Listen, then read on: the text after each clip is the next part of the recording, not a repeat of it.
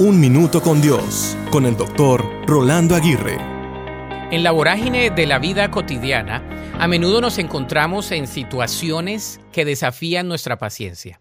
Por ejemplo, el tráfico lento, una larga espera en la fila del supermercado, o incluso desafíos más profundos como relaciones complejas que pueden poner a prueba nuestra capacidad de mantener la calma. En esos momentos debemos recordar que Dios nos invita a cultivar la paciencia.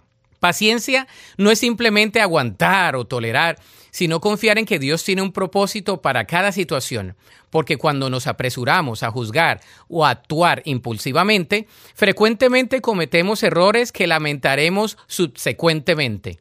La paciencia también nos ayuda a comprender el panorama por completo.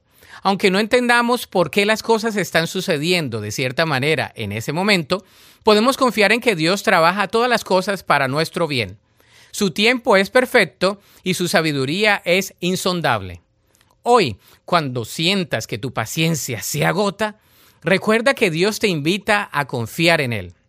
Tómate un momento para respirar, orar y buscar su dirección.